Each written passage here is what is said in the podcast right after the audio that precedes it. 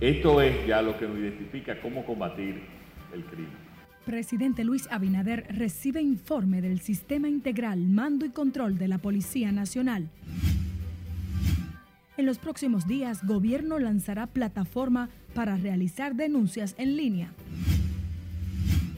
Apresan abogado señalado por estafar a más de 283 personas de apellido Rosario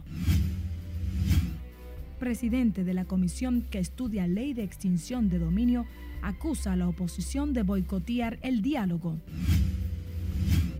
Defensa de Yanalain Rodríguez critica informe de la Cámara de Cuentas.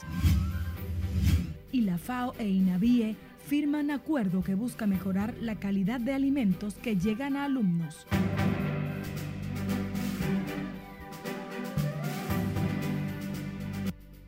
Hola, muy buenas tardes. Qué grato honor que seamos su opción informativa a esta hora. Noticias RNN, primera emisión. Bienvenidos, bienvenidas. Soy María Cristina Rodríguez. Iniciamos esta ronda de noticias con el informe presentado por el gobierno sobre el Sistema Integral de Dirección, Mando y Control de la Policía Nacional, que se enmarca en el proceso de reforma al que está sometida la uniformada con el que se podrá conseguir a tiempo un diagnóstico de seguridad ciudadana por demarcaciones. Laura Lamar está en directo desde el centro C51 y del Ministerio de Defensa y tiene más detalles. Muy buenas tardes, Laura.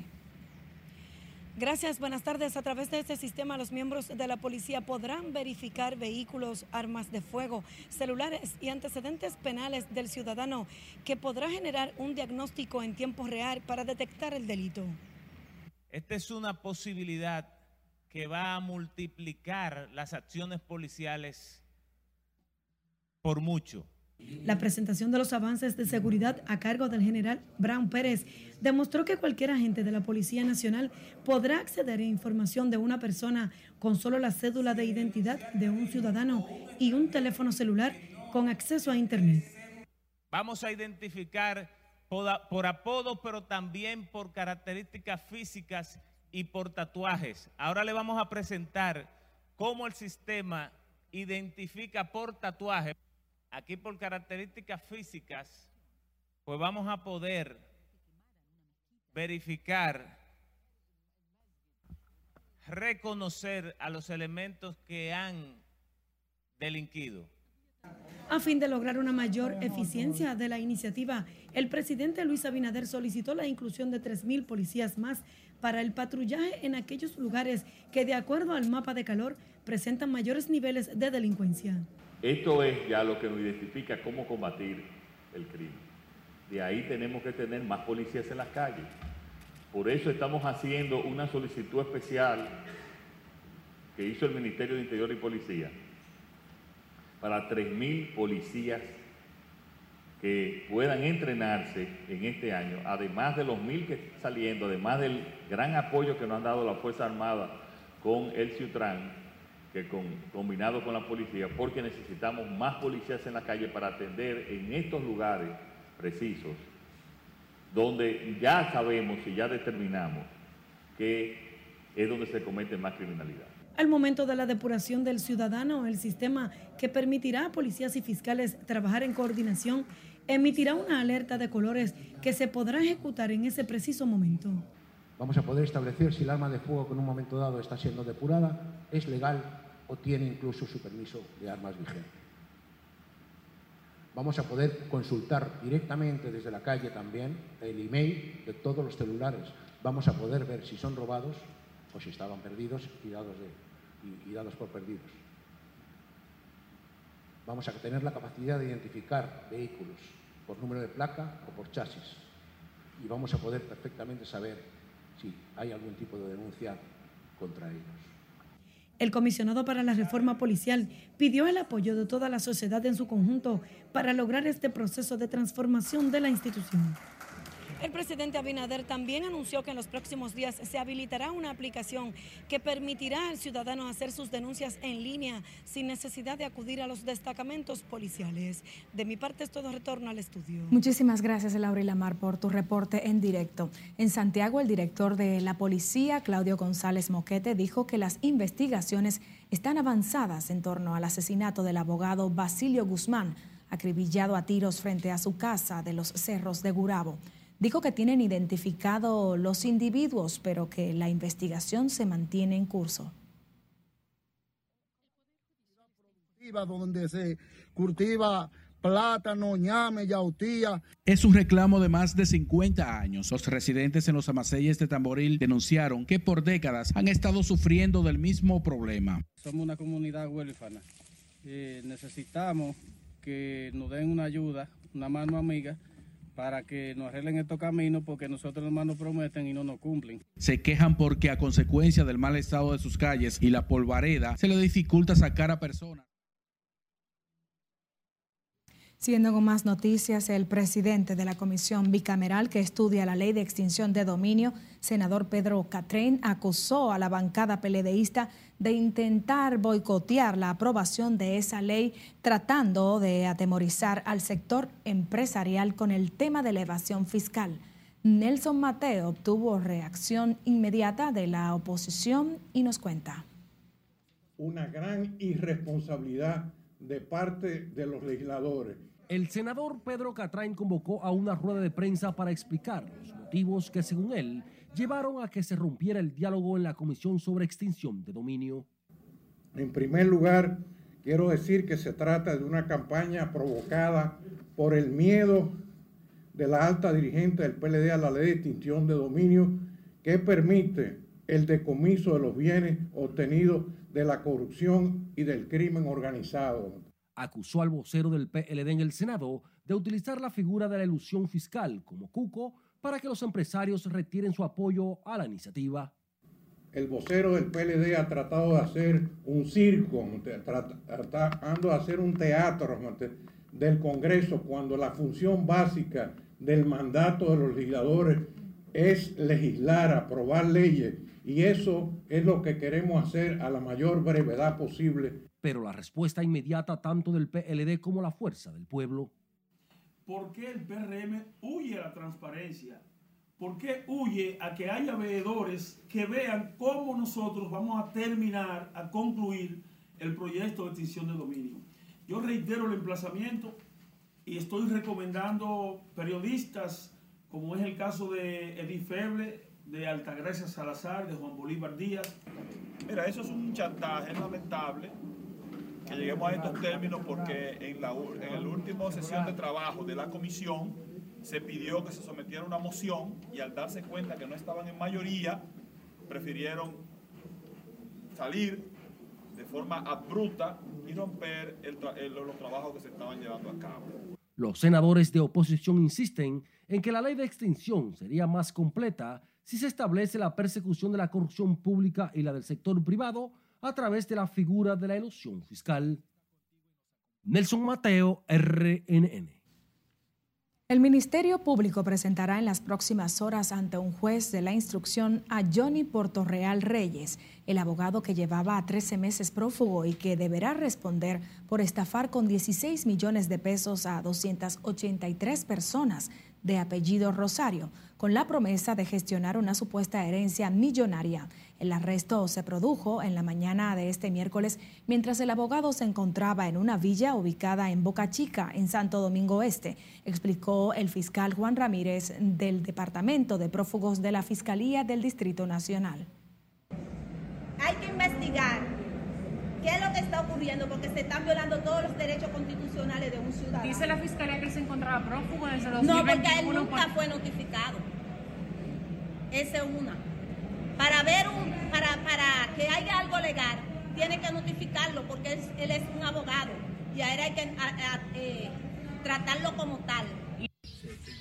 Puerto Real Reyes, quien se encontraba prófugo de la justicia desde el 25 de mayo del 2021, utilizó como método de estafa cobrar a las personas de apellido Rosario sumas que van desde los 30 a los 40 mil pesos por los supuestos gastos legales y de representación.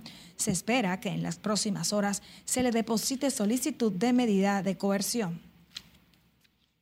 Y los abogados del ex procurador Rodríguez arremetieron este miércoles contra los miembros de la Cámara de Cuentas por el informe en el que ese organismo fiscalizador supuestamente detectó millonarias irregularidades en el plan de humanización de cárceles durante la gestión de Rodríguez. Margaret Ramírez con los detalles. Porque hay veces que con tu escrito eso se convierte como en el judo en un arma en tu contra. El Consejo de Defensa del ex procurador Jean Alain Rodríguez lanzó duras críticas al informe de la Cámara de Cuentas, calificándolo como una chapucería del órgano fiscalizador.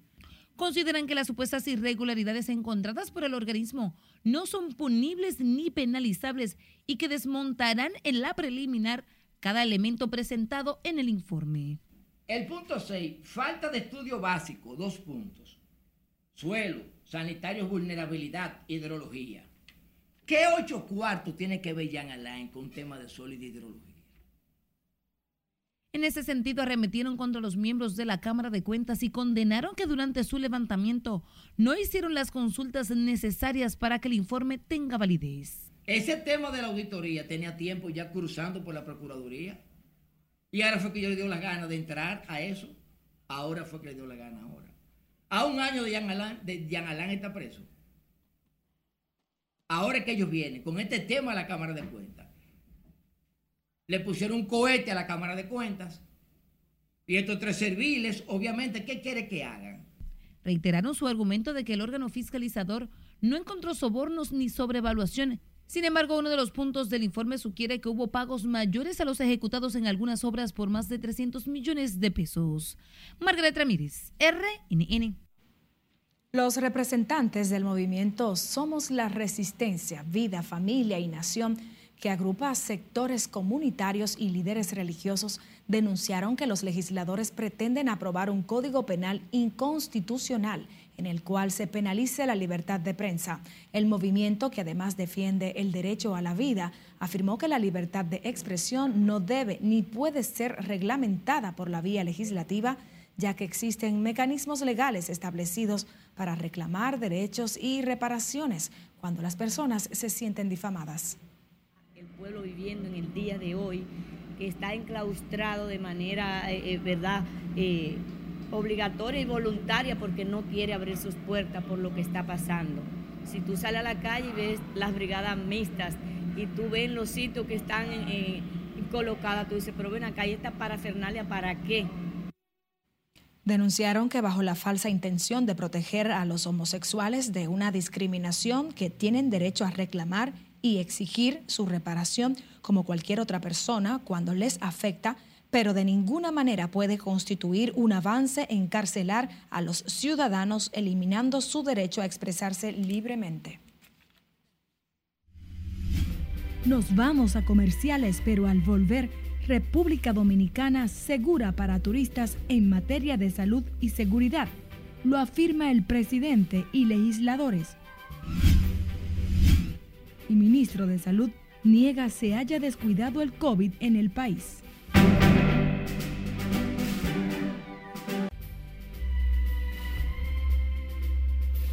Retornamos con más noticias de interés. La Policía Nacional de Haití solicitó el despido de 33 policías y que otros tres sean encausados por su supuesta implicación en el asesinato del presidente Jovenel Mois. Cesarina Ravelo con más en el resumen internacional de RNN. El portavoz de la policía haitiana, Gary de Rosiers, hizo el anuncio en una conferencia de prensa en Puerto Príncipe, recordando que el expediente de la investigación ha sido remitido a la justicia para el seguimiento necesario. El gobierno haitiano declaró el 7 de julio de este año, cuando se cumple un año del magnicidio, como día no laborable.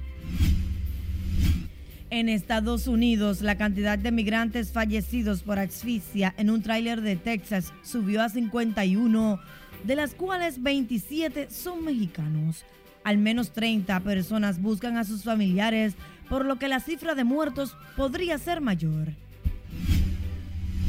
Un tiroteo entre la policía canadiense y hombres armados que intentaban atracar el Banco de Montreal dejó un saldo de dos muertos y seis heridos.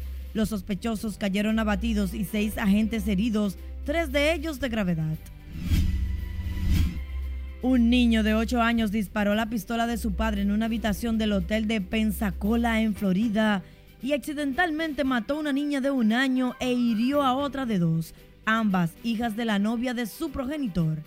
El padre del niño dejó la pistola enfundada en el armario de su habitación. Su hijo la encontró, empezó a jugar con ella y disparó una bala que mató a la bebé e impactó a la otra niña. El presidente de Estados Unidos, Joe Biden, anunció este miércoles que reforzará la seguridad colectiva y el contingente estadounidense en diferentes países europeos. La medida será aplicada en fuerzas terrestres, navales y aéreas. Los líderes de los Estados miembros de la OTAN tomaron este miércoles la decisión de invitar oficialmente a Suecia y Finlandia a formar parte del bloque militar en una declaración conjunta de todos los miembros tras una reunión celebrada en el marco de la cumbre de la OTAN que tiene lugar desde ayer y hasta el 30 de junio en Madrid. En las internacionales, Cesarina Ravelo, RNN. Pasamos con otras notas. El presidente Luis Abinader restó importancia a la alerta emitida por Estados Unidos en la que llama a sus ciudadanos a tener mayor cuidado al viajar a República Dominicana debido al incremento de los casos de COVID-19 y al auge de la delincuencia. El mandatario dijo que República Dominicana es un país seguro para viajar, a pesar de esta advertencia del gobierno norteamericano de limitar el turismo en el territorio son testigos de cómo en este último año la criminalidad aumentó. John tiene los números ahí. O sea que la criminalidad ha aumentado en todo Estados Unidos e incluso aquí en términos de homicidio el incremento ha sido, en términos de homicidio, el incremento ha sido mínimo y vamos a proyectar, lo que se proyecta es alrededor de un 11.2 homicidios por cada 100.000 habitantes cuando el promedio en Latinoamérica es mucho mayor. En su último informe, Estados Unidos elevó a nivel 2 la alerta de viaje a República Dominicana por criminalidad y COVID. Además, sugiere a sus ciudadanos no poner resistencia ante los robos o asaltos. Senadores y diputados oficialistas y de oposición descalifican a Estados Unidos para criticar a la República Dominicana en materia de seguridad y por el incremento del COVID-19. Nelson Mateo con los detalles. Pero mira, lo primero es que los Estados Unidos carecen de calidad para ese tipo de restricciones.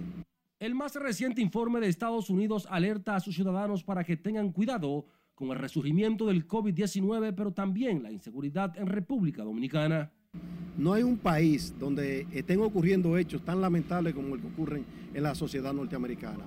Es una sociedad colapsada, es una sociedad que no, que no tiene forma ya de controlar los desafueros que se están cometiendo dentro de ella. En República Dominicana nunca nadie se ha introducido en un centro educativo con un arma de fuego a producir muerte a niños o adultos. Aunque reconocen que el gobierno ha tenido un exitoso manejo frente al COVID, en esta etapa, la oposición advierte un relajamiento que ha incidido en el incremento de los contagios.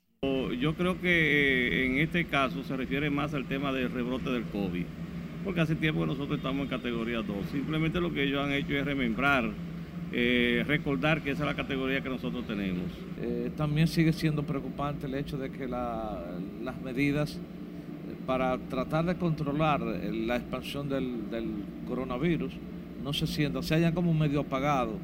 El oficialismo, en cambio, insiste en que Estados Unidos no ha sido más efectivo que República Dominicana en el manejo preventivo del COVID-19. Claro que sí, tenían furgones y furgones por donde quiera llenos de cadáveres, no había ni dónde enterrarlo.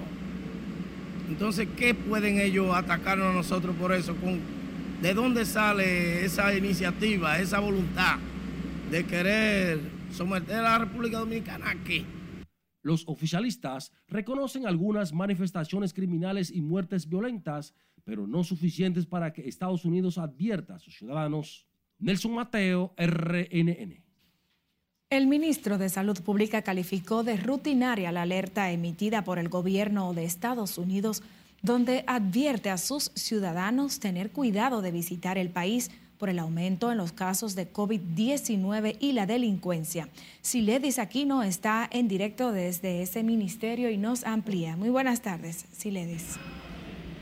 Buenas tardes. En efecto, no es la primera vez que Estados Unidos coloca a República Dominicana en alerta por el incremento en los casos COVID.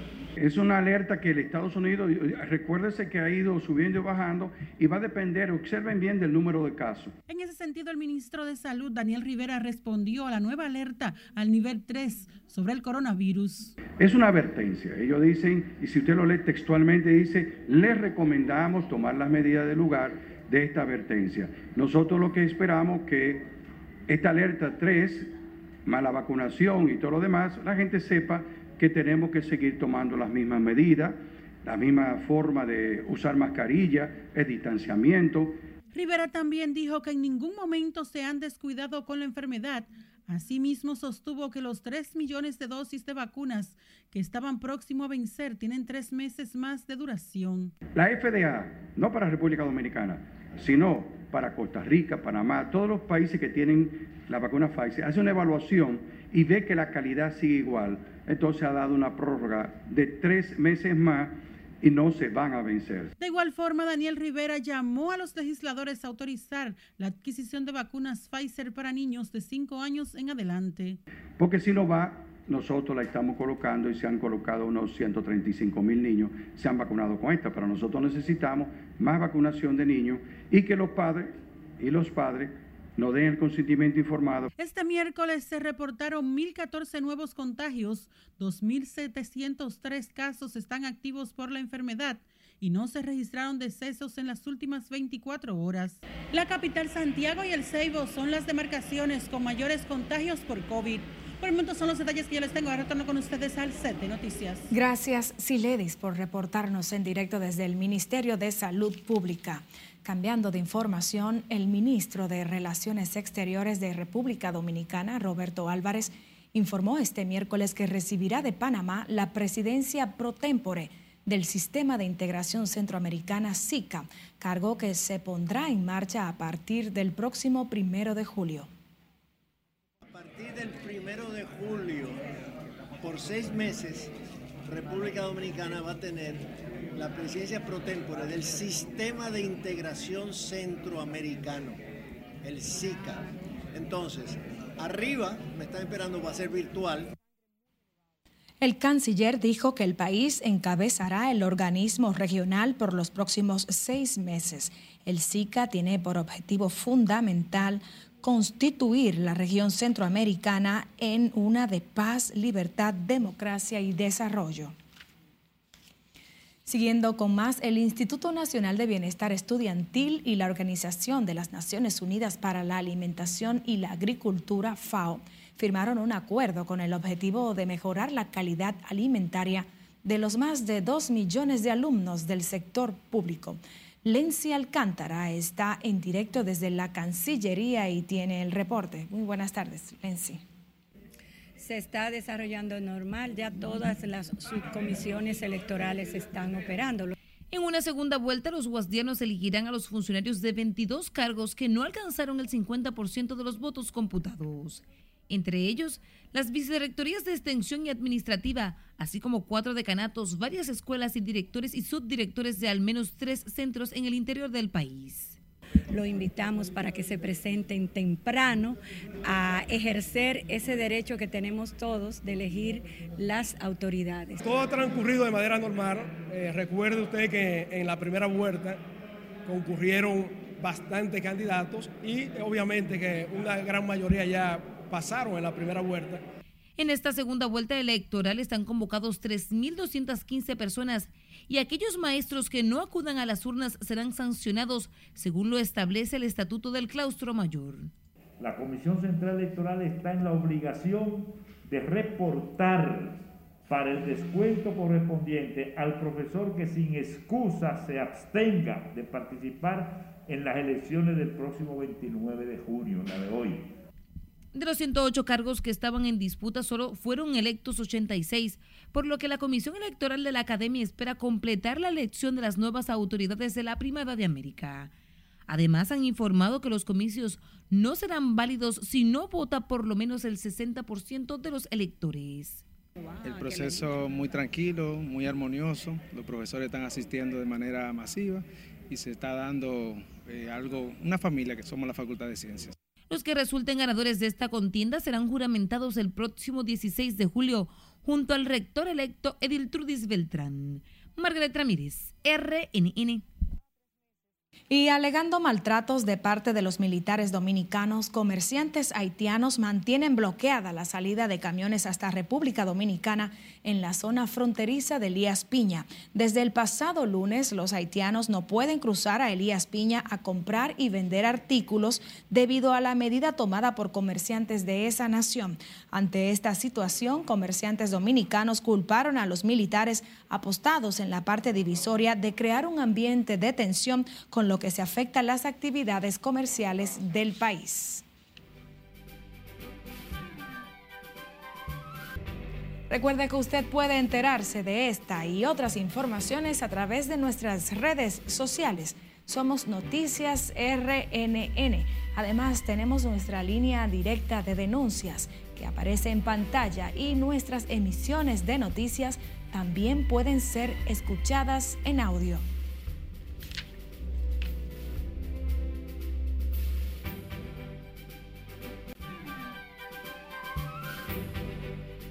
Retomamos la información del Instituto Nacional de Bienestar Estudiantil y la Organización de las Naciones Unidas para la Alimentación y la Agricultura, FAO, que firmaron un acuerdo con el objetivo de mejorar la calidad alimentaria de los más de dos millones de alumnos del sector público. Lency Alcántara está en directo desde Cancillería y tiene el reporte. Muy buenas tardes, Lency. Así es, muchas gracias y buenas tardes. La entidad internacional informó que en la actualidad en el país al menos el 7.6% de los niños padece de obesidad, mientras que un 6% de desnutrición. La desnutrición sean factores insalvables Pese a las inversiones multimillonarias en el sector educativo en todos sus aspectos, el canciller de la República, Roberto Álvarez, afirmó que los alumnos no reciben todavía los nutrientes necesarios para el desarrollo de sus capacidades, razón que motivó a la Organización de las Naciones Unidas para la Alimentación y la Agricultura implementar un programa a través del INAVIE para transformar el menú educativo. Que la seguridad alimentaria se ha convertido en algo cada vez más precario. Y por lo tanto, más importante, este programa viene a ser ahora aún más fundamental bajo las condiciones actuales. A través del proyecto se corregirán las fallas del almuerzo y desayuno escolar que recibe más de 2 millones de estudiantes. Que nosotros tenemos que mejorar la calidad nutricional de los alimentos que damos a los niños en, en las escuelas. Asimismo, la FAO prometió a través de la iniciativa combatir los niveles de desnutrición y obesidad que están directamente relacionados a los altos niveles de pobreza que enfrenta el país. La idea es que los menús, los platos de los niños sean cada vez más saludables, más nutritivos y que puedan eh, absorber, que puedan acoger la gastronomía dominicana. El convenio se ejecutará a través del nuevo programa de alimentación escolar. El proyecto se iniciará en el próximo año lectivo y tendrá una inversión de 30 mil millones de pesos. Con esta información paso contigo al set de noticias. Muchísimas gracias, Lenzi Alcántara. Cambiando de noticia, más de 200 casos de dengue se han registrado en los últimos días, superando los 1.104 la cantidad de personas afectadas por la enfermedad en lo que va de año. Las autoridades sanitarias iniciarán la próxima semana las intervenciones para contrarrestar la afección. Si Ledis Aquino tiene más.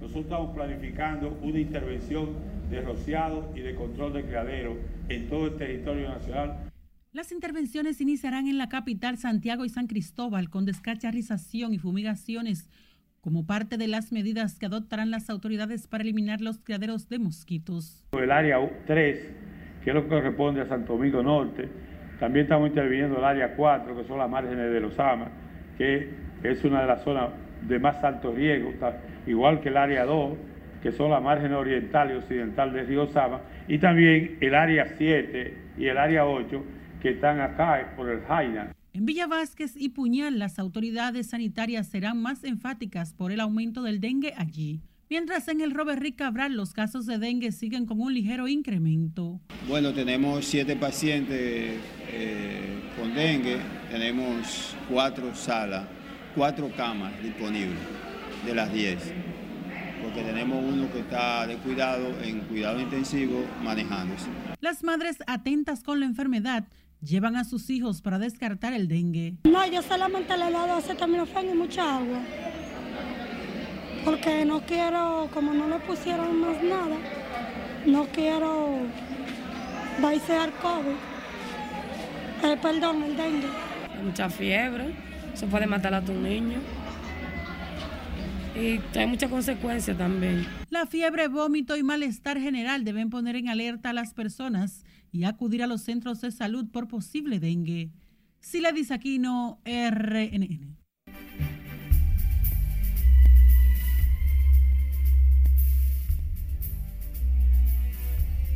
Saludos buenas, iniciamos la entrega deportiva hablando del béisbol de las grandes ligas y la actuación de los dominicanos.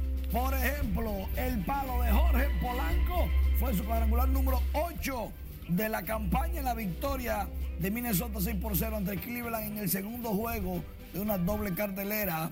Atención que Hansel Alberto conectó cuadrangular contra los Rockies de Colorado en el Coors Field. Fue el segundo cuadrangular de Hansel Alberto, 401 pies y todo el mundo lo disfrutó. Hansel Alberto es de los jugadores que cae bien en el dogado. Mientras tanto, en el primer juego entre Cleveland y Minnesota, Manuel Clase logró su rescate número 18 para los guardianes. Lanzó primores ahí en esa entrada Manuel Clase y está cortante. Mientras que Framber Valdez estaba trabajando en el City Field contra los Metros de Nueva York. Ocho entradas, seis hits, dos bases, cinco ponches, 2.65 de efectividad. Ahora tiene la marca en 8 y 3 porque Houston ganó fácil ese partido nueve carreras por una y el dominicano por mucho es el mejor abridor junto con Sandy Alcántara. En el pleito entre angelinos y marineros de 12 miembros de ambos equipos que fueron suspendidos, el peor fue Phil Nevin con 10 encuentros, era dirigente interino de los angelinos. Tres fueron de los marineros, nueve miembros de los angelinos que realmente fueron los que incitaron a que todo este pleito siguiera. En nuestros próximos espacios continuamos con más informaciones deportivas. Recuerden rnn.com.do y noticias RNN en todas las plataformas de redes sociales. Por el momento es todo. Regreso contigo, María Cristina. Gracias, Manuel. Nosotros aquí despedimos esta primera emisión de Noticias RNN. Buenas tardes.